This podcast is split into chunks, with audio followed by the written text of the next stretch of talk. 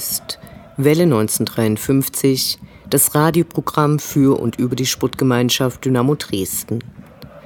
Am Montag war der 68. Geburtstag unserer SGD. Herzlichen Glückwunsch, gefeiert wird später, hoffentlich. Mittelpunkt des Traditionstages, der nun schon zum fünften Mal stattfindet, ist diesmal Dynamo-Legende Dixie Dörner, dem eine Briefmarke, Gedenkmünzen und eine Kollektion gewidmet wurde, Anfang nächster Woche wird eine Dokumentation veröffentlicht. Der SGD-Preis wurde in diesem Jahr an den Treibhaus e.V. in Döbeln verliehen und dann wird es mit den guten Nachrichten ganz schön dünne. Die Spielergebnisse erfüllen nicht die hochfliegenden Erwartungen. Das Patzen der direkten Verfolger konnte Dynamo nicht in einen größeren Vorsprung verwandeln. Nicht wenige führen eine zur Unzeit kommende Trainerdiskussion. Dazu kommt eine, man kann es kaum anders nennen, Verletzungsmisere. Patrick Wiegers wurde operiert. Für ihn wurde Nachwuchstorwart Janis Moll für die dritte Liga nachnominiert.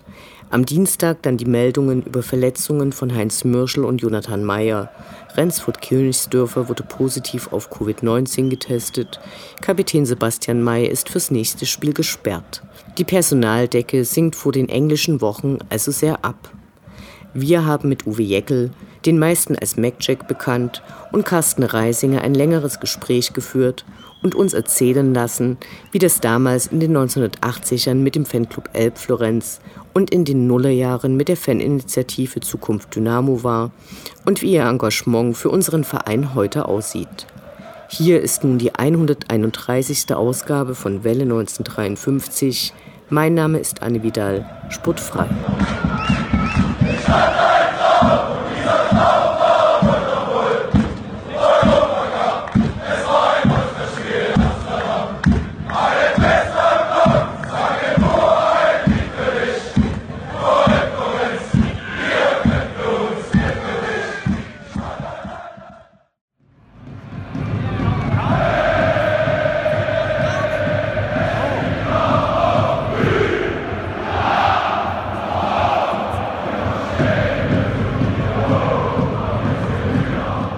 Der Blick zurück.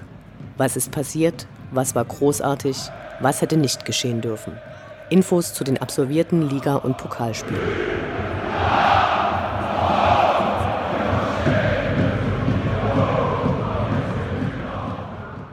Dreißigster Spieltag, 4. April, Sonntag 14 Uhr, Sputtgemeinschaft Dynamo Dresden gegen Hansa Rostock.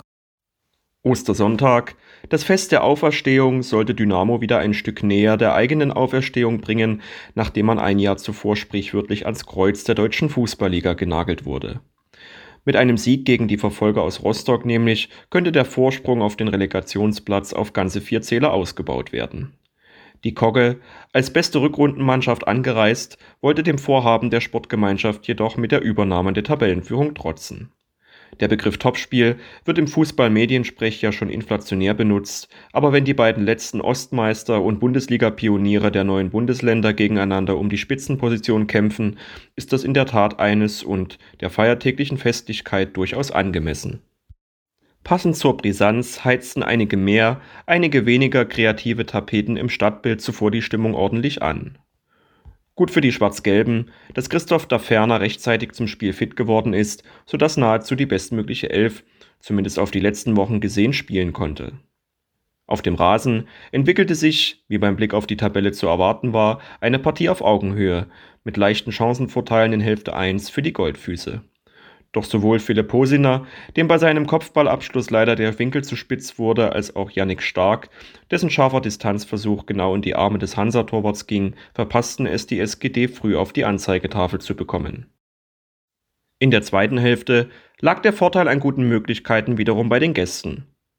Einmal rettete Kevin Proll dank Geistesblitz auf der Linie, ein anderes Mal packte Kapitän Sebastian May im allerletzten Moment die Grätsche aus, sodass der Rostocker eben nicht frei in den Strafraum laufen konnte. Über die gesamte Spielzeit gesehen war es vor allem ein Spiel, das die Abwehrreihen bestimmten. So bewertete beispielsweise das Kicker Sportmagazin sowohl beide Torhüter als auch alle fünf Innenverteidiger auf dem Feld mit der Spielnote 2, was die Partie eigentlich sehr gut zusammenfasst. Spieler und Trainer waren am Ende nicht unzufrieden mit der torlosen Punkteteilung und auch als Fan konnte man mit dem 0 zu 0 durchaus leben. Ganz klar, einen Punkt gewonnen, Angriff abgewehrt und zum Ost-Ost-Osterfest weiterhin Tabellenführer. 31. Spieltag, 11. April, Sonntag 14 Uhr, Spielvereinigung Unterhaching gegen die Sputtgemeinschaft Dynamo Dresden. Tabellenführung gegen Rostock nach starkem Spiel verteidigt und trotzdem herrschte vor dem Spiel gegen Unterhaching bereits ein wenig Unruhe. Grund war, dass die zuvor sehr erfolgreiche Offensive in zwei Spielen in Serie ohne Tor blieb. Nach dem frühen Siegtreffer im Spiel gegen Wiesbaden zählten die Statistikliebhabenden bereits 258 Minuten ohne eigenen Torerfolg. Da kam es gerade recht, dass es gegen den Tabellenletzten ging. Möchte man meinen, denn dass es keine Kleinen im Fußball mehr gibt, das wissen wir nicht erst seit Rudi Völler. Das Trainerteam versuchte der Ladehemmung mit einigen personellen Umstellungen Herr zu werden. So spielten beispielsweise die zuletzt, wenn überhaupt sporadisch eingesetzten Argement Diavosi und Marvin Stefaniak von Beginn an. Letzterer hätte sich auch fast für seine offensichtlich guten Trainingseindrücke belohnen können, doch der Torhüter der Haringer bekam im letzten Moment noch sein Bein dazwischen. Nach einer guten 20-minütigen Anfangsphase kam es jedoch mehr und mehr zu einem Bruch im Spiel der Schwarz-Gelben, was die Gastgeber mutiger werden ließ. Dies sollte nach etwa 40 Minuten schließlich bestraft werden. Nach einer unbedrängten Flanke aus dem rechten Halbraum schaffte es Unterhachings Angreifer Stefan Hein zwischen drei Verteidigern eigentlich ganz gut eingerahmt, platziert aufs Tor zu köpfen, sodass Kevin Proll dem Ball nur noch hinterher schauen konnte. Trotz starker Anfangsphase in Rückstand und weiterhin ohne eigenen Treffer. Hoffnung sollte die zweite Hälfte machen, in denen es Dynamo mit zwei Offensivwechseln versuchte, doch so druckvoll wie noch Hälfte 1 konnten die Goldfüße die zweite Hälfte nicht eröffnen. Im Gegenteil, nach nicht mal einer Stunde sollte es noch schlimmer kommen.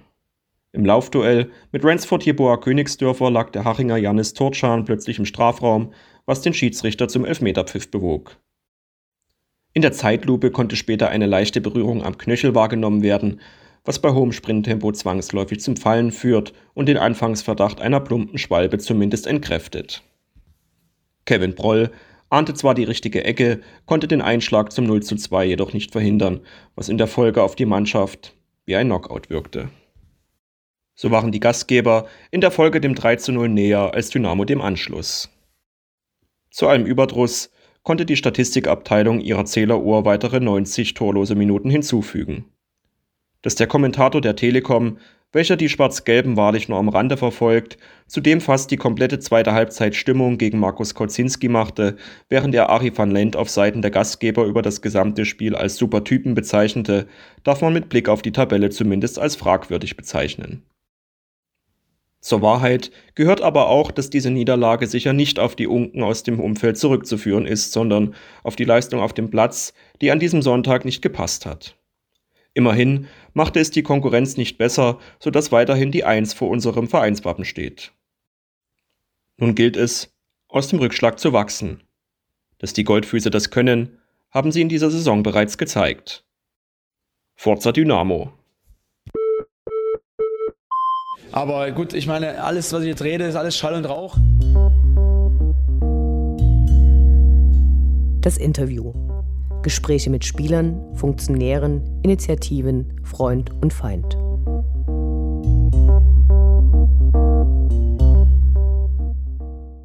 Wir sprechen heute mit Uwe Jeckel und Carsten Reisinger, die seit mehr als 40 Jahren Dynamo-Fans sind, zwischen 2001 und 2017 maßgeblich die Faninitiative Zukunft Dynamo mitgestalteten und sich auch aktuell für den Verein engagieren.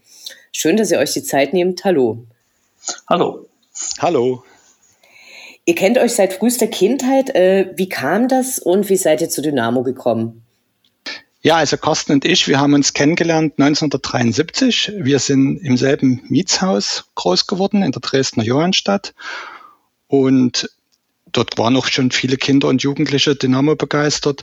Ich bin über meine Eltern rangeführt worden, beziehungsweise dann über gemeinsame Kumpels oder Mitschüler. Und ich erinnere mich, 1978 muss das gewesen sein, das Europacup-Spiel gegen Partisan Belgrad dort hatte ich auf jeden Fall schon eine Karte und konnte aber nie, weil ich krank war und war dort übelst sauer und habe die Karte dann einem Mitschüler gegeben. Dynamo hat dann dort auch spannend, grandios auch gewonnen. Und ich denke mal, kurz vorher werden dann so die ersten Oberligaspiele gewesen sein. Aber genau das erste Spiel, daran kann ich mich jetzt nicht mehr erinnern. Ja, ergänzend, also ich bin das erste Mal 73 im Stadion gewesen. Es war gegen Hansa Rostock hatte mein Vater mich mitgenommen. Wir hatten 4-0 gewonnen damals. Und dann gibt es natürlich so ein paar Wissenslücken, an die man sich nicht mehr erinnern kann, also wie das dann genau weiterging. Ich weiß, dass ich unbedingt zu dem Bayern-Spiel mitgehen wollte, damals 73 im Herbst, und das aber nicht durfte, weil es zu spät war. Und ähm, wir hatten das Glück, äh, wir haben das live im Fernsehen gesehen zu Hause mit meiner Mama zusammen. Und mein Vater war im Stadion und immer wenn der Name ein Tor geschossen hatte, Balkontür auf, da hast du das bis zu uns zum Sachsenplatz, Johannstadt Elsass vorne, hast du die schreien hören und so weiter. Das war auch irgendwie sowas, ähm, so ein Aha-Erlebnis nochmal. Ja, und dann bin ich mit meinem Vater immer mitgegangen am Anfang. Der hatte ähm, die Stehplatzjahreskarte. Als Kind bin ich dann immer so mit reingehuscht noch und habe mich dann unten an die alten ähm, Banden, also rangestellt. Ne? Da waren die, die, die Stahlseile dann noch, wo du durchschauen konntest, gerade so, dass man drüber gucken konnte. Und dann hatte mein Vater mal zum Geburtstag eine Sitzplatzkarte geschenkt bekommen. Das war ja wie ein Fünfer im Lotto zu DDR-Zeiten. Und dann habe ich erst mit auf dem Schoß gestanden und es wurde aber dann mit der Zeit dazu un, äh, äh, unbequem, so dass man dann irgendwann also selbst ähm, am Anfang mit dem Vater mitgegangen und dann, wie gesagt, wie der Uwe schon sagte, also alleine im Stadion früh getroffen. Wenn 15 Uhr Anfang war, war das eigentlich schon Pflicht, dass man 13 Uhr im Stadion war, wenn die Tore aufgeschlossen worden sind. Ihr habt 85 den Fanclub Elbflorenz mitgegründet. Wie kam das dazu? Warum habt ihr es gemacht? Ja, wir sind dann regelmäßig zum Fußball gegangen, Carsten, ich und noch andere Freunde. Und daraus entstand dann der Fanclub Johannstädter Löwen. Ich erinnere mich noch, die erste Fahne haben wir gemalt bei uns im Hausflur. Also die Ultras haben jetzt immer die großen Turnhallen gemietet. Wir haben es damals im Hausflur gemacht.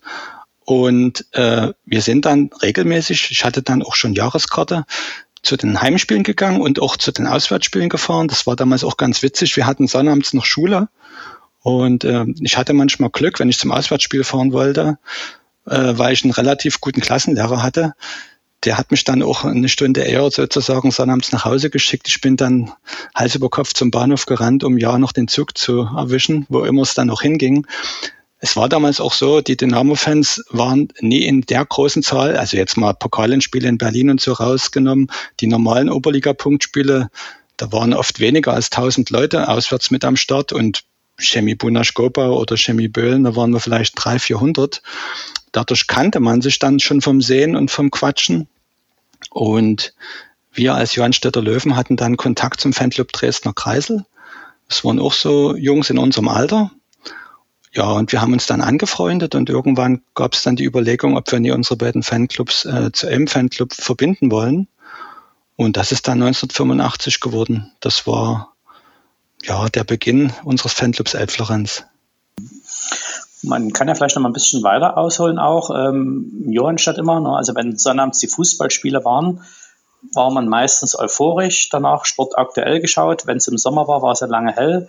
Dann hat man sich danach nochmal auf der Wiese ähm, am Kette-Kolbe-Uhr getroffen und dort noch eine Runde Fußball gespielt. Sonntag früh um 10 war sowieso immer gesetzt, dass man sich da ähm, getroffen hat zum Fußballspielen. Und so ist es natürlich auch gewachsen. Also daraus ist dann der Fanclub Johannstädter Löwen entstanden. Es war ja gar nicht so einfach, ähm, A, den Stoff zu bekommen damals und B, dann noch ihre Stoffmalfarbe. Ne? Wir hatten erst, wenn ich da denke, ähm, statt schwarz hatten wir braun, glaube ich. Ja, es gab nur braun.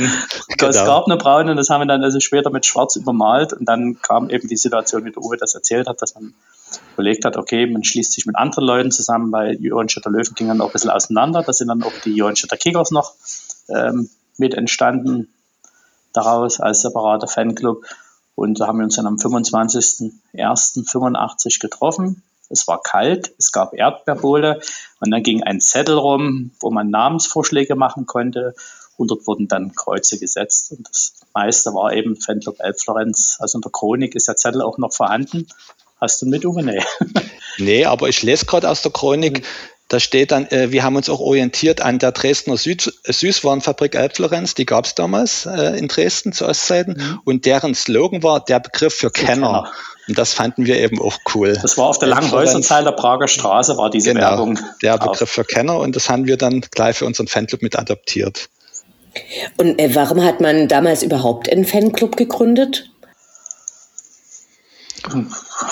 Das, ja, das war also, hm die Welle damals, ne, es sind ja viele Fanclubs in dieser Zeit ähm, auch entstanden.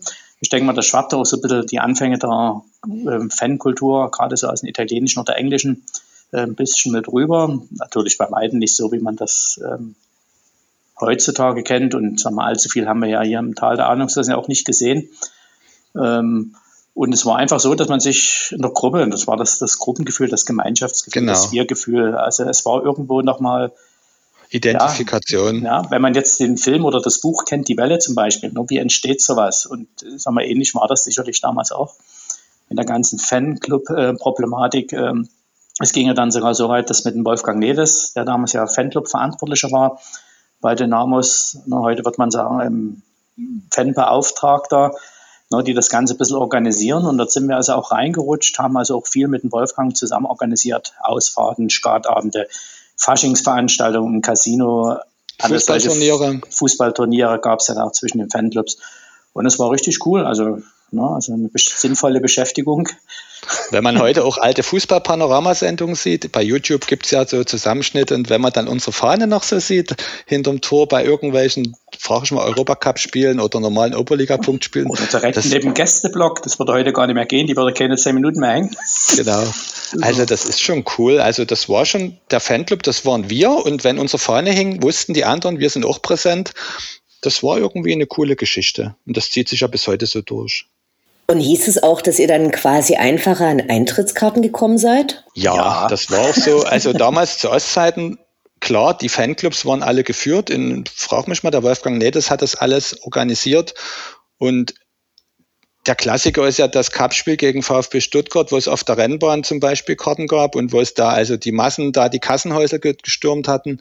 Wir waren dort Ordner, als, als Ordner eingeteilt äh, sollten dort für Ruhe sorgen, was uns ja dann auch überhaupt nicht gelang, logischerweise nicht gelang bei den Massen. Aber ich erinnere mich, dass wir dadurch eben unsere Eintrittskarte schon sicher hatten. Also da gab es wirklich diese, diese Privilegien, muss man auch sagen, war auch so, hatten wir damals, äh, obwohl wir jetzt nie überdurchschnittlich systemnah gewesen sind oder irgendwas. Aber du warst äh, als normaler Fanclub damals, hattest du schon diese Privilegien und wir haben sie eben auch wirklich genutzt. Das war ja, also in der Regel war es ja so, dass wir als Fanclub also bevorzugt, also, also unsere Karten sicher hatten. Wir mussten uns nie anstellen oder drängeln.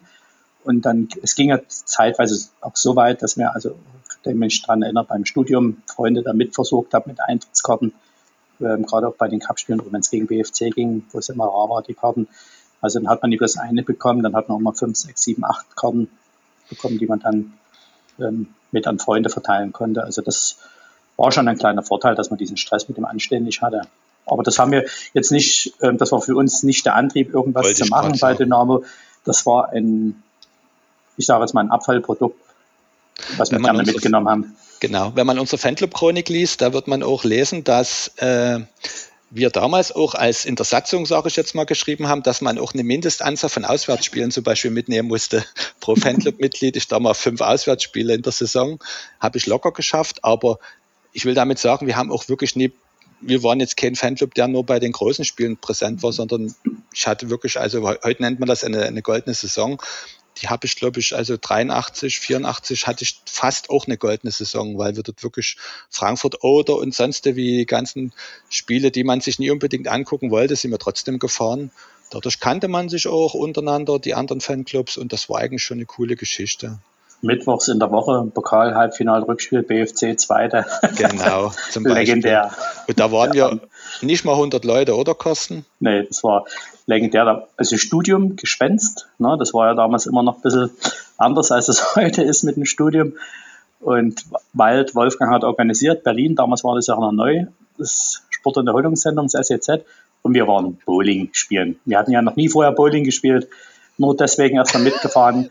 Dann ging es nach dem Spiel ins Café Adrett in Lichtenberg. Genau. Hatte der Wolfgang gemietet dort die Kneipe. Also es waren legendäre Spiele auch dabei. Gibt es euren Fanclub heute noch und was macht ihr heute noch? Ja, also den gibt es noch. Also ich denke mal, also neben Fanclub Nossen, Fanclub Eschis sind wir also mit so die äh, dienstältesten noch aktiven Fanclubs aus dieser Zeit, die es gibt. Ich glaube, ähm, nur Nossen ist vom Gründungsdatum älter her als wir, ein paar Monate. Und ähm, na, wir waren, wie gesagt, damals sehr aktiv, ne, jung, zwischen 15, 16 bis 17, 18. Und dann kam natürlich irgendwann die Zeit mit Familie, wo das vielleicht auch ein bisschen ruhiger vonstatten ging, also Kontakt auch ähm, zum Teil auseinanderging durch verschiedene Sachen und so weiter. Und dann kam ein Jubiläum, ich glaube das 20. Fanclub-Jubiläum 95. Nee, Quatsch, ja, nee, ich muss überlegen. 2005? 2005, ja, da haben wir zum 10.95 schon was gemacht wieder, ich weiß es nicht mehr. Also irgendein Jubiläum haben wir immer wieder ein Turnier veranstaltet, ähm, alte Fanclubs eingeladen und dann waren die vielen Familien äh, ähm, eben mit dabei. Kinder waren sowieso Mitglied im Fanclub, äh, von Geburt an gleich. Und so ist es eben geblieben bis heute, dass man sich noch trifft zu spielen. Man trifft sich auch in der Freizeit, man geht zusammen wandern. Wir versuchen auch regelmäßig einmal im Jahr mit dem Fanclub ähm, gemeinsames Wochenende ähm, zu verbringen, auch mal Skat spielen untereinander und sowas. Und das, glaube ich, das kann uns auch keiner mehr nehmen. Das ist so verfestigt inzwischen wieder. Das passiert bis ins hohe Alter. Genau, bei dem Fanclub-Turnier, was der Kosten gerade ansprach, da hatten wir auch einen Fanclub immer zu eingeladen. Und das waren früher zu Ostzeiten unsere Götter der Manne, wenn ihr den kennt. Anne, das ist ja wirklich ein mit Bär von einem Mann, genau, mit seiner Victory-Hand. Und die waren eben zum Beispiel auch bei unserem Fanclub-Turnier mit dabei. Und das ist eine Art Wertschätzung. Da habe ich mich wirklich gefreut. Und äh, meine sehe ich noch, wir sind in, in, in Uerding, haben wir damals unseren Aufstieg geschafft. Und da ist der Mann, also wir sind ja dann nach dem Spiel alle aufs Spielfeld und jeder hat ein Stück Rasen dort auch rausgenommen und Tornetze.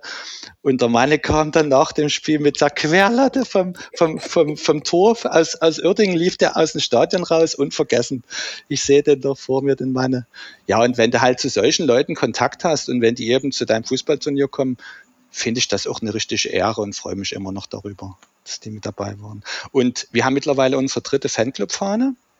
Und zum Traditionstag äh, durften wir die oder haben wir die wieder rausgekramt. Die, die Ultras fand ich auch eine super Idee.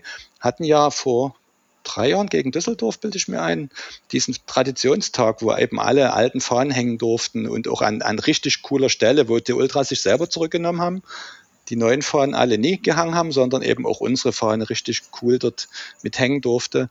Und zu solchen Tagen holen wir sie natürlich nochmal auf jeden Fall raus. Ganz witzig ist, unsere zweite Fahne. Wir waren in Malmö beim Cup-Spiel. Und als der Gütsche dann im Elfmeterschießen unseren Siegtreffer erzielte und die Mannschaft auf den Gästeblock zustürmte, da ist der Ronny Teuber mit seinen Stollen also auf den Zaun hochgesprungen und hat da ein Loch in, in unsere Fahne reingerissen. Also die hatte dann einen richtigen Riss durch die Stollen von dem Ronny Teuber. Und immer wenn ich die Fahne jetzt sehe, jetzt ist natürlich genäht, aber dieser, dieses, diese, diese Naht, da kriege ich immer noch Gänsehaut, weil ich weiß. Ich muss dazu sagen, seitdem sind das, ist das Emblem grün-weiß und Weinrot-weiß von Dynamo drauf. Die waren vorher nämlich nicht drauf. Genau. Aufgrund des Löschens sind die erst dazugekommen. Also das sind so eine Dinger, die man dann eben auch mit einem Stück Stoff äh, zusammenbringt, wo man denkt, wow, das waren geile Zeiten. Was ist, äh, wenn ihr gerade so von, von diesen internationalen Spielen sprecht, äh, was war für euch das beste und wichtigste Erlebnis bei so einer, bei so einer internationalen Begegnung? Ja, der Uwe hat ein bisschen was voraus. Er hatte das Privileg, damals mit nach Stuttgart fahren zu dürfen. ja. Ich durfte es nie, weil ich gerade bei der Fahne war damals. Also ich habe zwei EC-Auswärtsspiele erlebt, das in Luxemburg und das in Belgrad. Und das war natürlich auch Highlights. Ne? Luxemburg als Land, also auf so einem Sportplatz durfte man, glaube ich, heute gar nicht mehr spielen.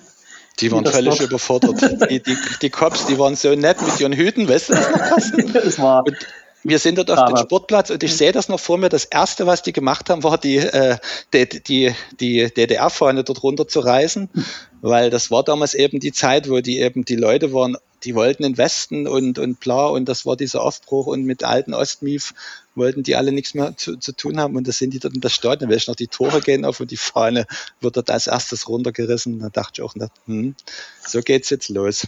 Und Belgrad spricht natürlich auch für sich. Ne? Da sind ja viele Geschichten schon erzählt und geschrieben dazu. Und gerade jetzt war ja auch wieder der Jahrestag im März. Und naja, das sind so schon ein paar Erinnerungen, die da mit waren. Also das war wirklich krass, was wir dort in Belgrad erlebt haben. Also es war für uns auch völliges Neuland ähm, von dieser Art Aggressivität, die uns dort entgegengesprungen ist. Also dort konnte man wirklich Angst haben ums Leben. Ja, also es war wirklich so, wenn man dann auch im geladenen Lauf einer Pistole schaut von den Polizisten, also das war schon eine äußerst angespannte Stimmung. Und für das Rückspiel gab es nur ein Slogan, wie das damals war, Rache für Belgrad. Also das, ja, wir waren natürlich nicht aktiv dabei damals hier in Dresden. Aha. Wir haben uns total zurückgehalten und ordentlich ich genommen. Hm, wir waren die letzten im Block total nass durch den, durch den Wasserwerfereinsatz. Und ich, ich glaube, unser Fandofahren ist auch die letzte, die, letzte, die, noch, die noch hing. Die noch hing im ja. alten K-Block. Aber äh, wir sind auch, wo wir nach Malmö gefahren sind, haben sich viele auf der Fähre schon die, die Kante ge gegeben. Und also wirklich, die waren schon also Tüten zu gut abgefüllt. Und wir wollen dann in Schweden in unsere Busse wieder rein und da gab es dann richtig Ärger, weil die, die schwedischen Polizei und Grenzer, die hatten dort irgendwelche Personenkontrollen vor, irgendwelche Ausweise wollten die sehen. Und äh, unsere Fans schon gut dabei, wurden dann eben ziemlich off, aufmüpfig. Da kamen dann die ersten mit Maschinenpistolen in den Bus rein. Werde ich auch nie vergessen. Schlagartig waren alle nüchtern. Eine Ruhe im Bus. also da, das, das geht dann ganz schnell. Wenn ihr, wenn ihr so nochmal äh, kurz zu DDR-Zeiten so einen Schwenk zurück, wenn ihr da an die Stimmung im Dynamo-Stadion denkt, gibt's da was, was ihr äh, im Gegensatz zu heute, also Corona außen vor, was ihr da vermisst, was damals anders war, wo ihr sagt, es wäre schön, wenn das wieder da wäre? Oder sagt ihr, das ist eben einfach eine Entwicklung, die es überall gibt und so ist auch gut? Na, es, ähm, damals war der Support ja nicht organisiert. Na, es war sehr sag ich mal, auch spielstandsabhängig. Dann war es natürlich auch gegnerabhängig. Ne? Wenn ich dran denke, der alte Fanblock oder Fahnenblock hieß es ja früher auch noch, der G neben der Hornbach-Tribüne war, da stand eine Reihe Polizisten mit Mützen runter und daneben standen die BFCer. Ja, also da gab es keine Trennung dazwischen. Das ging immer hin und her. Da flogen die Fahnenknüppel durch die Gegend, die Polizeihüte durch die Gegend. Da wurde geschoben und geschubst, bis unten die Bande umkippte. Und und solche Geschichten. Also das war ja einfach unorganisierter Support. Das ist schon ein bisschen anders als heute. Und ähm, manchmal ist es auch anstrengend, gerade sagen wir auch für unser Alter, ähm, immer Stimmung mitzumachen, wenn das Spiel scheiße läuft. Ja, also das, da guckt man schon ein bisschen, also dann manchmal hilft es, noch ein bisschen Stimmung zu machen, um nach vorn zu peitschen, sicherlich, ne, wenn ich an das 8-1 in Köln denke ja, Galgenhumor, der dann auch dort eine Rolle spielte. Das war eines ja. der geilsten Auswärtsspiele ever, die 8-1-Klatsche. Wenn man sich dann selber feiert. Der Ulf war, stand neben uns. Genau. Das war. tiefsten schwarzen Rauch. Und, ich ja. war damals schon ein Pyromane und mit dem Rauch und mit der Pyro, das logischerweise ging erst in den 90er Jahren los, von Italien rübergeschwappt. Ähm, wir hatten zu Ostzeiten, der Kosten erinnert sich auch immer diese kleinen Knaller, diese, wie hießen die? V-Knaller, V-Knaller. Und auf jeden Fall, äh, da musste man, also wenn du zwei Schachteln V-Knaller zu Silvester bekommen hast, warst du schon der große Chef. Und ich habe dann immer mein, meinen Eltern eine Schachtel Knaller äh, ab, abgegeben, gesagt, bitte, bitte äh, verwahrt die mal, ich brauche die später noch wegen Fußball. Wenn ich die jetzt noch beide habt, ich, ich knall das alles weg. Denn ich erinnere mich, ich hatte die Knaller dann mit, mit im Stadion und es gab eigentlich kein Spiel, wo es nie irgendwie dort mal gerumst hat, dort mal knallernd hat. Das war, damals ganz normal, neben diesen Eisenbahntröten, diesen drei, Dreiklangtröten, Knaller gab es da auch immer und überall. Also das war auch, wenn du jetzt Auswärtsspiel, wenn du da auf dem Bahnhof ankommst, das rumste an jeder Ecke. Das war früher ganz normal. Also das ist, das war überhaupt das ich weiß gar nicht, wann das dann hier so anfing, wo dann bei jedem Böller, oh Gott, und da muss gleich Spiel abgebrochen werden. Das war früher in dem Umgang her lockerer. Legendär ist ja auch mal, wenn du in Leipzig in den Hauptbahnhof eingefahren bist, ne? Kopfbahnhof. Ja. Das schallte ja dort gigantisch, das war, oder Berlin Ostbahnhof. Genau. In Chemnitz musstest du auch immer am Bahnhof durch den Tunnel, das schepperte jedes Mal. Also klar, und die Ultras, diese organisierte Stimmung, gerade was der Carsten sagte, bei Spielen, wo es nie so läuft, da war früher wahrscheinlich Totenstille im Stadion. Ich erinnere mich gar nicht so daran, weil jeder brüllte dort mit und, und irgendwie aus jeder Ecke fing mal irgendein Lied an. Es war halt von der Kultur her ganz anders getragen. War auch schön gewesen, aber ja, jedes hat seine Zeit. Ähm, Gab es so zu Nachwendezeiten für euch mal ähm, na, wie so ein Bruch. Also man hat da von, von vielen gehört, die dann gesagt haben, uns hat ein Fußball nicht mehr interessiert, wir haben erstmal was anderes gemacht. Oder war das für euch nicht so und ihr seid einfach durchgängig dabei geblieben? Also eigentlich gab es keinen Bruch.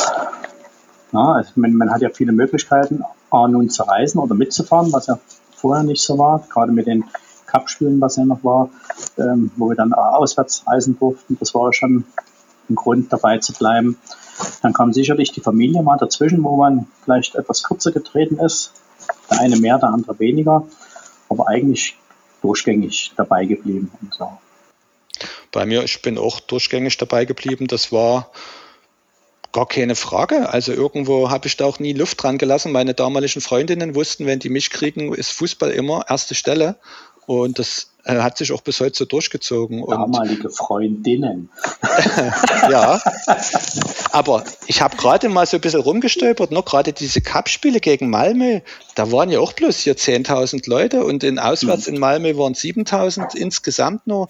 Das war damals ein Bruch in der Dresdner Fußballszene und das war das ging dann erst so peu à peu wieder hoch. Da bin ich unseren Ultras auch dankbar, dass die so eine Jugendkultur dort in Dresden auch äh, etabliert haben, wo man sagen kann, erst durch die Geschichte sind dann mehr Jugendliche wieder zum Fußball rangeführt worden, weil ich erinnere mich gegen, gegen äh, Sondershausen war das, glaube ich, ne, wo so wenig, 700, 800, das war damals 900 und. 900 und das war, das war jetzt der, der, absolute Tiefpunkt, aber normalerweise kamen ja dann eben auch bloß 4.000, 5.000 Zuschauer zu solchen Spielen.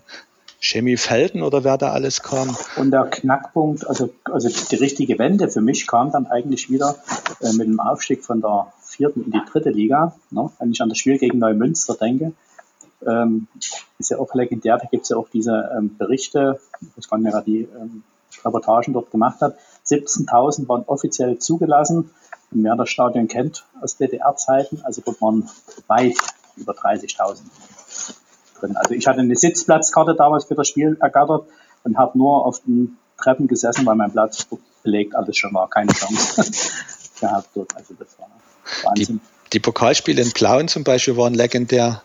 Also was da immer losging, das war also richtiges Happening. Also die Massen, die dort mitgefahren sind, das war dann richtig cool gewesen. Oder ich glaube, Grimmer hatten wir unser erstes Drittligaspiel, wo wir von der ersten in die dritte Liga runter sind. Ging es, glaube ich, zum Motor Grimmer. Da waren auch gefühlte 3000 Dresdner mit.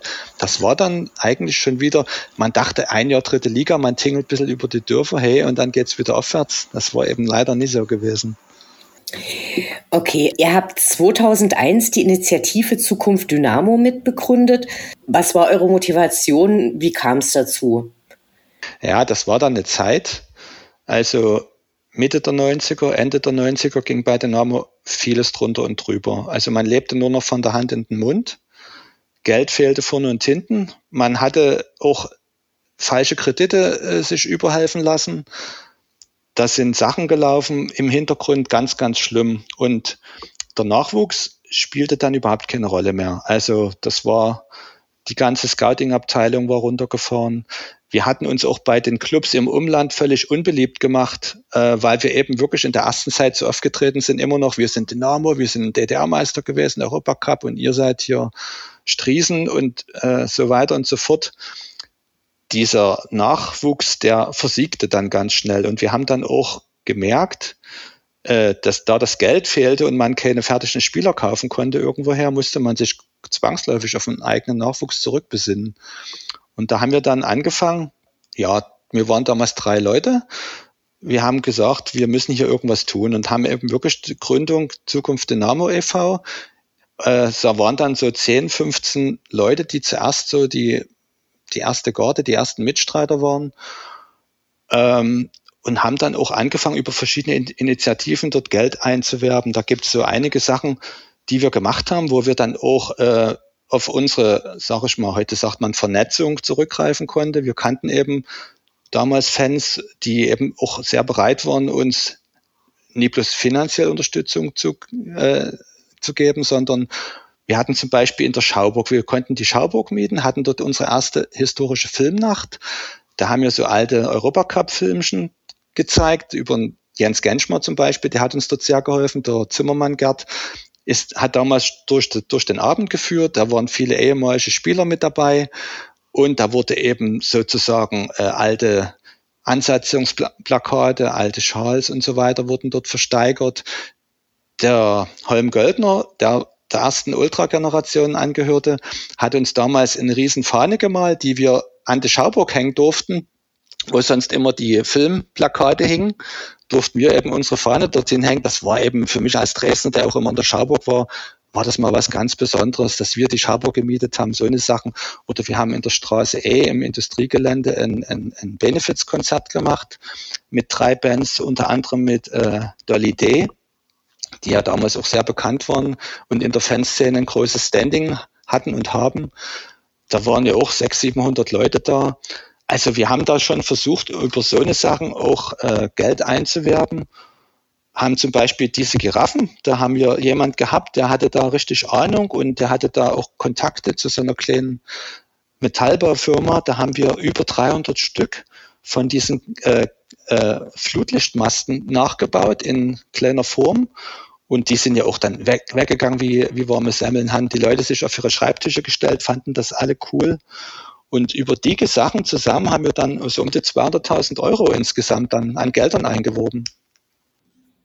Wie, wie war damals das, das Verhält, euer Verhältnis zum Verein? Also habt, habt ihr mit denen dann eng zusammengearbeitet oder habt ihr einfach das Geld rübergereicht und habt gesagt, hier bitte für den Nachwuchs nehmen? Oder wie? Also wir haben, wir waren, ja, wir hatten erstmal sehr guten Kontakt zu den damaligen Geschäftsführern, zum Aufsichtsrat und so weiter und so fort. Die waren froh, dass es uns gab. Und wir waren froh, dass wir uns ein bisschen einbringen konnten. Unser Herzblut war ja immer dabei. Und äh, das Geld, also wir waren wichtig, wir haben uns auch wichtig gefühlt und äh, das war auch eine richtig, eine richtig Auf Aufbruchsstimmung, will ich mal sagen. Und wir haben immer darauf geachtet, was mit dem Geld passiert, weil es gab damals eben auch riesige Löcher und wir wollten auf keinen Fall, dass unser zweckgebundenes, eingeworbenes Geld für den Nachwuchs in die, in die erste Mannschaft geht oder irgendwo anders hingeht, um irgendwelche Schulden. Da gab es dann auch von der, von der, von der Krankenkasse, von der Spielergewerkschaft, sonst wie alle haben da, also es, äh, das Dresdner Finanzamt stand auf der Matte und das wollten wir aber nie, dass die Gelder dafür genommen werden. Wir wollten unbedingt, dass es zweckgebunden in den Nachwuchs geht, dass man da Tippel-Tappel-Tor wieder eigene Spieler, äh, eigene Mannschaften entwickelt und das war uns ganz wichtig und das wussten, wussten die von, von Dynamo auch. Wir hatten im Volker Köster auch jemand, der uns da voll mit äh, äh, unterstützt hat und wir waren dann wirklich auch so oder hatten so ein gutes Standing im Verein, dass wir dann auch immer nachvollziehen konnten, was mit den Geldern genau passiert. Ja, ganz so einfach war es vielleicht doch nicht. Ähm, sagen wir, das Geld, also nachvollziehen konnte man das, was wir gemacht hatten. Ja, also nachvollziehbar war in den seltensten Fällen, was der Verein für Nachwuchs ausgegeben hat. Ja, dort wurde Geld also immer hin und her geschoben, jongliert.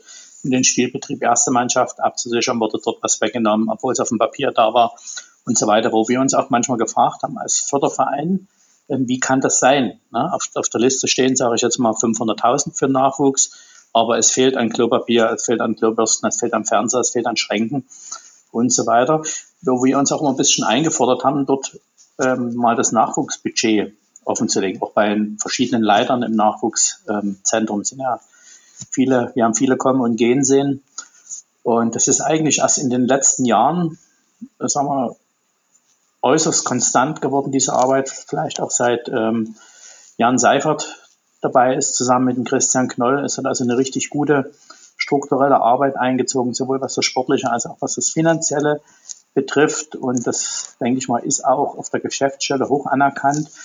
Und man sieht es ja auch immer wieder, wenn man so die Budgetzahlen sieht, dass man also versucht, dem Nachwuchs also auch das zuzukommen oder zukommen zu lassen, was er braucht, um das Niveau zu halten. Ja, das ist ja, denke ich mal, auch das große Spagat, gerade jetzt in der Situation oder auch durch den Abstieg in die dritte Liga wieder.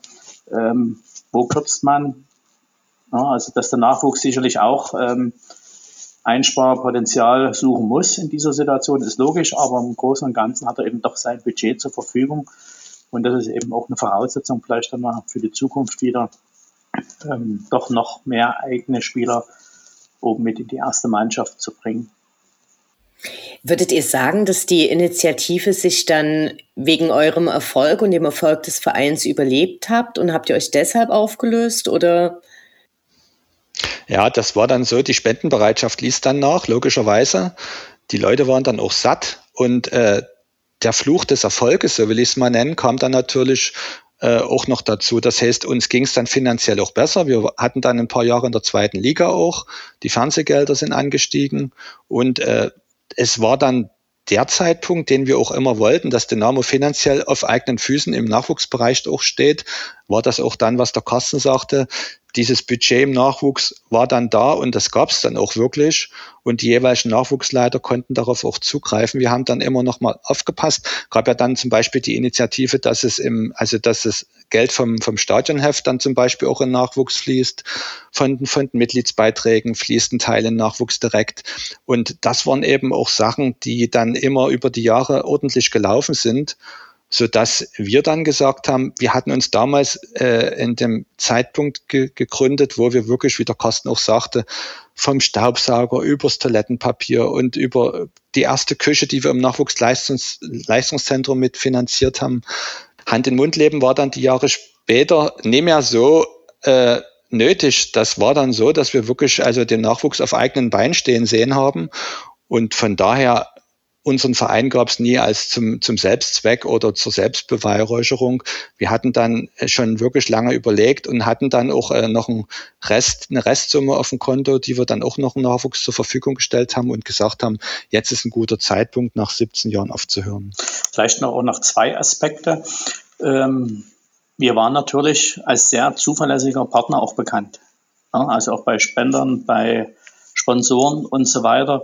Und es gab auch viele, die gesagt haben, wir machen das oder wickeln das Geschäft über Zukunft Dynamo ab. Na, da haben die, sag ich mal, ähm, Dank auch nochmal an Jörg Kühnel vor allen Dingen als Finanzchef. Ähm, er hat dort viel aushalten müssen und ähm, war sehr fleißig. War eine Woche später spätestens die Spendenquittung da oder sonst was. Oder die haben auch gesagt, wir wollen eine Spende, sag ich mal, für die E1 Nachwuchsmannschaft mannschaftsgebunden. Über uns war das kein Problem. Mit dem Verein war das auch bilanztechnisch nicht ganz so einfach zu sagen. Ne? Wurde das anders verbucht und so weiter. Ähm, dadurch ist natürlich auch viel über uns gegangen in der Richtung, ähm, was das Ganze betrifft. Und dann gab es natürlich auch eine Zeit, wo es Dynamo schlecht ging, ähm, wo viel über Versteigerung und ähnliches Veranstaltungen gelaufen ist. Und da haben sich verschiedene Initiativen auch gegenseitig das Wasser abgegraben. Ne? Also gerade dann damals auch ähm, der Ronny Nitsche mit seiner Schuldentilgung und, und so weiter, ähm, aller Ehren wert. Aber für uns war es natürlich auch ein bisschen, fehlte das Wasser dann. Ne? Ich kann nicht noch eine Versteigerung machen, jede Woche was, das, ähm, das tritt sich dann noch irgendwann tot, die ganze Geschichte. Und dann war eben irgendwann der Zeitpunkt auch da, weil ähm, man war nicht amtsmüde, aber es waren auch immer weniger, die wirklich aktiv ähm, was mitgemacht haben. Zum Schluss waren wir vielleicht noch zu dritt, zu viert vielleicht noch fünf, ähm, die aktiv ein bisschen was gemacht haben. Und da haben wir gesagt, okay, das ist der Zeitpunkt da. Und ich denke mal, es gab auch einen ordentlichen Abschluss. Und der Verein hat das, denke ich mal, auch auf der Mitgliederversammlung damals ähm, gewürdigt nochmal das Ganze, was man sagt, okay, man kann den sauberen ähm, Schlussstrich ähm, ziehen, was aber nicht heißt, äh, dass die Sache ganz tot ist. Ja, es gibt immer noch Überlegungen ähm, für die Zukunft, einen Förderverein trotzdem ins Leben zu rufen, eben für bestimmte Sachen. Ja, also ne, wir haben auch versucht, die Ulf Kürsten Stiftung zum Beispiel, ne, ist auch sowas, was die sehr viel für den Nachwuchs tun, aber natürlich auch parallel neben uns gelaufen sind. Wir haben auch viel mit denen zusammen gemacht. Ne, man hat sich auch gegenseitig unterstützt, aber es ist trotzdem das gleiche Ziel mehr oder weniger gewesen, Unterstützung des Nachwuchs. Und das wäre vielleicht auch noch ein Wunsch von uns, den wir so haben, dass es Leute gibt. Wir würden uns auch gerne mit einbringen, dass man vielleicht nochmal einen Förderverein oder wie auch immer, wie es dann heißt, ähm, ins Leben ruft, ähm, wo sich die ganzen Kräfte, die es gibt, bündeln und dann also auch gezielt dort nochmal in den Nachwuchs rein investieren können. Eine geile Aktion war auch 2003, wo wir die Aktion Brustsponsor mit ins Leben gerufen haben und begleitet haben. Da erinnere ich mich auch immer noch dran. Da ist so viel Herzblut in die Aktion mit reingeflossen und die Trikots sind uns ja dann aus den Händen gerissen worden. Das fand ich damals so eine geile Aktion und ich überlege, wir haben dann 150.000 Euro über die Aktion reinbekommen, die auch damals sehr, sehr, sehr wichtig gewesen sind, die uns auch bundesweit Medieninteresse gebracht haben. Und das war auch eine geile Aktion. Aber man muss jetzt sagen, aber, aber, ne, das, also es war ja so, dass das Geld in erster Linie für die erste Mannschaft war, zum Aufrechterhalten, Spielbetrieb und so weiter. Und da wurde gesagt dann eben, okay, wenn ein Bussponsor einsteigt, der dann kam, glaube ich, auch mit, ich weiß gar nicht, war es Veolia? Oder? Nee, das war es Cleanaway, der Vorläufer. Also Cleanaway ähm, dann dort kam, dass dieses Geld, was dort eben über die Trikots eingenommen wurde, in den Nachwuchs gehen soll. Und das hat in meiner Erkenntnis eigentlich nie so richtig stattgefunden. Also irgendwo verpuffte das dann oder kam nicht an der Stelle also so richtig an. Das war auch für uns auch nochmal zu sagen, okay, wir passen also sehr auf, was mit dem Geld passiert und schicken das eins zu eins, also auch projektgebunden und so weiter in den Nachwuchs. Lasst uns zur Gremienarbeit bei äh, Dynamo kommen. Carsten, du bist im Jugendrat ich weiß nicht seit wann, das kannst du vielleicht gleich noch sagen. Uwe, du bist erstmals ähm, Kandidat für den Jugendrat. Warum ist das wichtig? Also wie seht ihr die Rolle des Jugendrates, der neben Aufsichtsrat und Ehrenrat das dritte Gremium unseres Vereins ist? Also für mich war eigentlich damals der Ausgangspunkt, ähm, auch im Zusammenhang mit Zukunft Dynamo.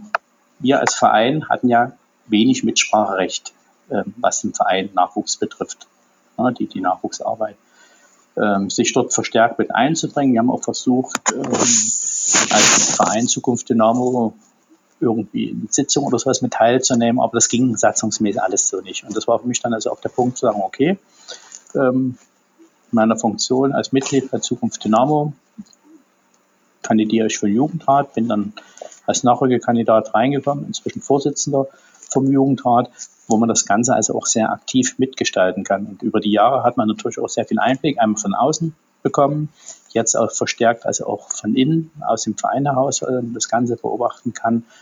Und da schließt sich einfach für mich auch wieder der Kreis, ähm, wer damals Ende der 80er eigentlich schon angefangen hat, wo man für den Verein angefangen hat, was mitzumachen, mitzuorganisieren und so weiter. Das ist vielleicht auch ähm, unsere Generation, sage ich mal. Wir sind es gewöhnt, was in der Hand zu nehmen, anzupacken, zu organisieren. Und das ist natürlich schwer, neue Leute auch zu finden. Ja? Wenn man sich ähm, so die Gremienarbeit anguckt, auch im Jugendrat, man sagt immer Jugendrat, junge Leute, aber wir sind doch, äh, ich müsste schwimmen, aber ich glaube alle schon über die 40 drüber hinaus, die im Jugendrat sind. Ja, das ist sehr schwierig, ähm, Nachwuchs zu gewinnen, also auch was die Gremienarbeit betrifft. Aber das ist Präsidium genau das gleiche wie Ehrenrat oder im Aufsichtsrat. Das ist, aber für uns ist, wie gesagt, auch ein Ufer. Ich habe mich nun überzeugt, nach, ähm, mit zu kandidieren, nachdem er also auch viele, viele Jahre gerade über Zukunft Dynamo schon was im Nachwuchs ähm, mitgeleistet hat, ähm, für diese Arbeit zu gewinnen. Hat er sich glücklicherweise bereit erklärt, ähm, zu, zu kandidieren und also ich kann mir das auch sehr gut vorstellen, mit ihm dort nicht nur einfach die Zeit abzusitzen, sondern vielleicht auch noch das eine oder andere zu bewegen. Vorausgesetzt natürlich, wir werden wieder gewählt. Genau. Das Feuer ist noch da, auch bei mir. Und äh, das ist mir eine Ehre. Und ich würde eben gern sozusagen meine Kraft und mein, mein Netzwerk oder meine Erfahrung dort mit einbringen. Und äh, mich würde das doch sehr reizen, den Kandidaten die dort auch äh, zur, zur Wahl stellen, eben mich dort mit dazuzusetzen und zu sagen, hier, ich biete mich an und wer will, kann mich gerne wählen und ich bringe mich dann auch hundertprozentig ein im Jugendrat. Und sicherlich ist das heute ein ganz anderes Arbeiten im Jugendrat als früher. Ich erinnere mich noch, wo wir die erste Küche bauen lassen haben im Nachwuchsleistungszentrum. Und nach einem Jahr waren wir dann wieder im Nachwuchsleistungszentrum ich habe die Küche gesehen, wir sind dort, die mit waren aus allen Wolken gefallen, das sah aus. Also nach einem Jahr, wie man dort eine Küche so runterrotzen kann, das war für mich ein Unding. Und das war also fehlende Wertschätzung auch in den Werten, die wir dort eben zusammengesammelt haben. Das ist eben alles, äh, nimm ja heute, heute hast du dort wirklich von der Hausaufgabenbetreuung und von, von dem ganzen Trainingszentrum, was da hinten dran hängt noch, ist das in dem Internat alles äh, so wirklich zehn Zacken schärfer und, und wirklich auch vom ganzen Niveau her viel, viel höher. Diese Zertifizierung hat uns ja dort auch wirklich nochmal weitergebracht. Und von daher ist das heute äh, auch im Jugendrat ein ganz anderes Arbeiten, auch ein ganz anderes Zusammenarbeiten. Früher war man als Nachwuchsförderer aktiv und heute, wenn man gewählt wird im Gremium, kann man eben die Arbeit dort anders und unterstützen und, und äh, die ganzen, also Arbeiten dort auch anders weiterführen und fortführen. Als letztes seid ihr aufgefallen in der Öffentlichkeit, weil ihr eine Petition äh, mitgestartet habt, wo es um den regelmäßigen äh, Zuschuss der Stadt zur Stadionmiete geht. Könnt ihr da was zum aktuellen Stand sagen? Ja, wir sind ja mit Dynamo da auch ein bisschen gebranntes Kind, was das Ganze betrifft, was Zusagen und Stadt und so weiter betrifft. Und ähm, wir haben es ja auch schon mehrfach erlebt in der Vergangenheit, dass eben zugesagte Sachen nicht geflossen sind. Und da war natürlich dann, als diese Geschichte kam mit dem Zuschuss fürs Nachwuchsleistungszentrum oder eben auch die Stadionzuschüsse und so weiter, ähm, ja, wurde man auch wieder ein bisschen hellhörig, gerade auch in der Corona-Situation, wo Dynamo eigentlich auch die Gelder dringend braucht, äh, darauf angewiesen ist. Und ähm, ich weiß es durch meine Teilnahme also auch an Aufsichtsratssitzungen, dass die der Verein dort auf einem sehr guten Weg ist, was die Gespräche mit der Stadt betrifft.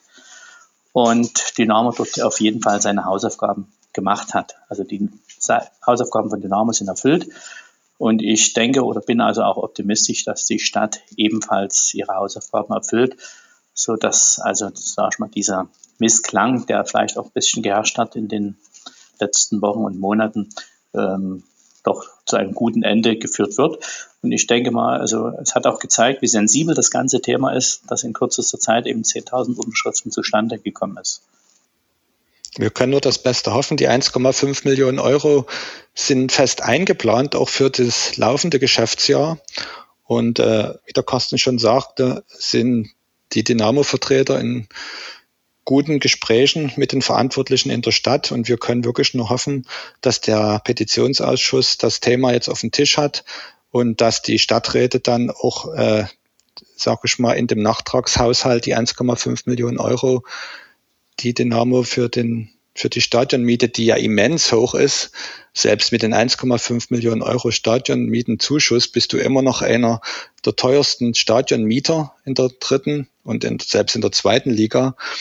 Ähm, dass diese Gelder dann für dieses laufende Geschäftsjahr und für das nächste Geschäftsjahr wieder bereitgestellt werden. Das ist meine Hoffnung. Man muss auch immer sagen, also auch Dynamo ist ja nicht der direkte Nutznießer dieser ganzen Geschichte. Dynamo ist ja auch nur ein Mieter im Rudolf Stadion. Ja, und der Mietzuschuss oder der Zuschuss der Stadt geht an die Projektgesellschaft. Der kommt ja nicht bei Dynamo Dresden direkt an. Ja, also die Projektgesellschaft ist ja dort, sag ich mal, der Verantwortliche, die dann davon profitieren und im zweiten Aspekt dann erst Dynamo, die dadurch vielleicht sagen wir, geringe Miete zahlen müssen und so weiter. Also das ist also auch immer eine, für mich eine falsche Darstellung in der Öffentlichkeit. Ja, wenn es zum heißt, hier die Stadt gibt für Dynamo 1,5 Millionen, also die Dynamo bekommt das Geld nicht. Wir haben heute viel über die Vergangenheit von Dynamo gesprochen. Gibt es Bücher, die ihr unseren Hörerinnen und Hörern empfehlen könntet, wo ihr sagt, ja, da ist die ähm, Historie von Dynamo, vielleicht auch das Umfeld und das, was damals passiert ist, gut dargestellt. Also da will ich gleich mal anfangen. Wir haben einen gemeinsamen Freund, der Carsten und ich, das ist der Veit Petzuk. Den grüßen wir auch mal an dieser Stelle. Der ist äh, ein jahrelanger Wegbegleiter gewesen und immer noch.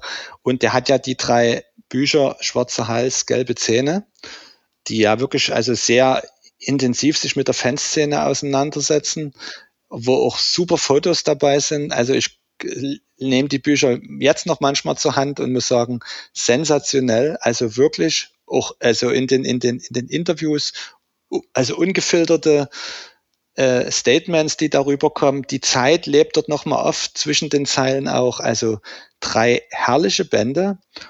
Und äh, dieses Ultra Dynamo Buch, also Ultra Dynamo sogenannte Fans zum 18-jährigen UD-Jubiläum ist auch sensationell geworden. Die Fotos, die Berichte, das sind Bücher, die kann man sich immer wieder angucken und die kann ich auch nur wärmstens empfehlen. Also ich muss Uwe absolut beipflichten. Diese Bücher vom Veit sind einfach auch unsere Generation. Das ist das, was wir selbst live miterlebt haben. Ähm, dann liest man das natürlich auch ganz anders, als wenn das jetzt da mal ein jüngerer Jahrgang lesen würde. Ne, für den jüngeren Jahrgang ist dann eher, sagen wir, das auch, was von den Ultras rauskommt. Das ist natürlich das Aktuelle. Wie ist das, die Szene entstanden? Wie lebt die Szene? Ähm, wie geht's weiter? Und ähm, das Ganze aber ich denke auch gerade Fußballhistorie, ähm, zwei Bücher von mir noch als Empfehlung, das sind ähm, von, beide von Jens Genschmer. Das einmal ist Dresden Wiege des Fußballs, ja, wo also über die Geschichte des Dresdner Fußballs geschrieben wird, sehr ausführlich, also auch mit Dokumenten und so weiter. Und dann natürlich, als, als auch unsere Generation hauptsächlich ist, mit den Armut durch Europa. Ich hatte auch letztens äh, die Gelegenheit, mit Hansi Kreische äh, zu sprechen. Er hatte damals eine Diplomarbeit ähm, zur Geschichte des Dresdner Fußballs auch geschrieben. Immer in der Hoffnung, dass es jemanden gibt, der das irgendwann mal weiterführt. Ja, es wäre sehr wünschenswert, also eine, eine sehr interessante Diplomarbeit. Und der hat also auch dringend, gerade was Traditionspflege ähm, anbetrifft bei Dynamo, ist noch viel Arbeit. Und auch als Empfehlung nochmal gesagt, dieses Video, die es gibt, der kleine General, ja, es sollte eigentlich ein Muss für jeden Nahrungsspieler bei Dynamo sein oder vielleicht auch für den einen oder anderen, der es noch nicht gesehen hat. Das letzte Buch dazu noch ist ja vom Spuckelch, das kennt ihr auch alle, auswärts alle asozial. Das habe ich jetzt gerade gelesen, das ist ja auch genial dahingehend, weil man da eben auch spürt, wie schön das ist, wenn man mal in einem vollen Block steht, egal ob Heimblock oder Gästeblock, da schließt sich ja der Kreis wieder. Wir können nur hoffen, dass es eben in nach Corona-Zeiten sich dann dort wieder so hingehend entwickelt, wie es auch mal gewesen ist, gerade im Dynamo-Stadion, im Rudolf-Habe-Stadion, dass da wieder volle Blöcke, Riesenstimmung äh, und dann eben dadurch bedingt auch super Spiele dann wieder stattfinden können. Vielen Dank für eure Geschichten und ähm, danke für euer Engagement und äh, wir sehen uns hoffentlich bald im Stadion. Sehr gern. Vielen Dank. Danke für die Möglichkeit. Ausrufezeichen! Ausrufezeichen!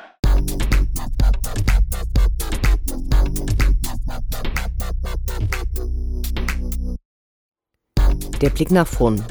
Die nächsten Spiele, die nächsten Termine. Hoffnung und Zuversicht. Niederlage oder Ufter.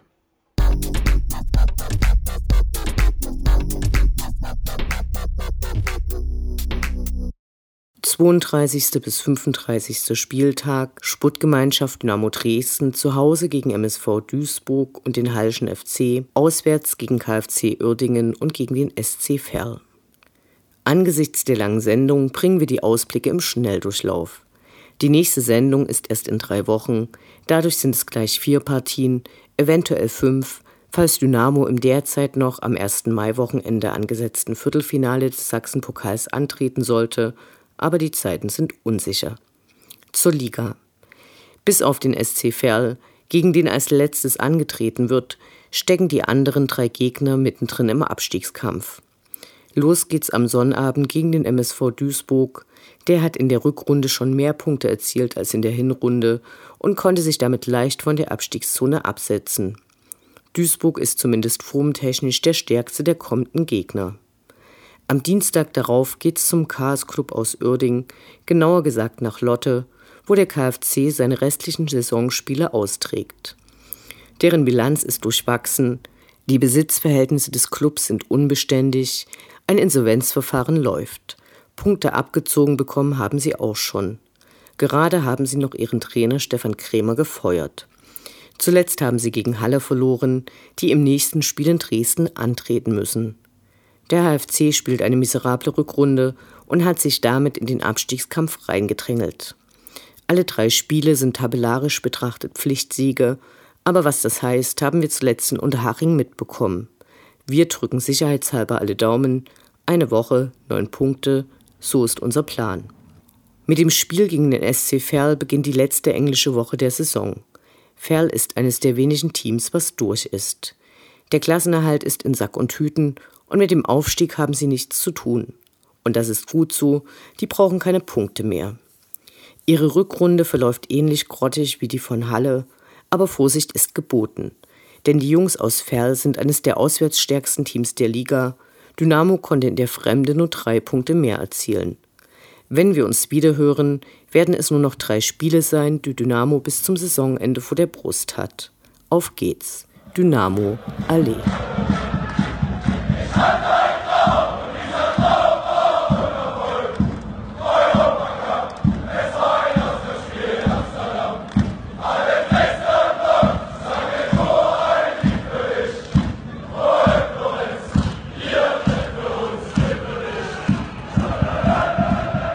Das war Welle 1953, das Programm für und über die Sportgemeinschaft Dynamo Dresden.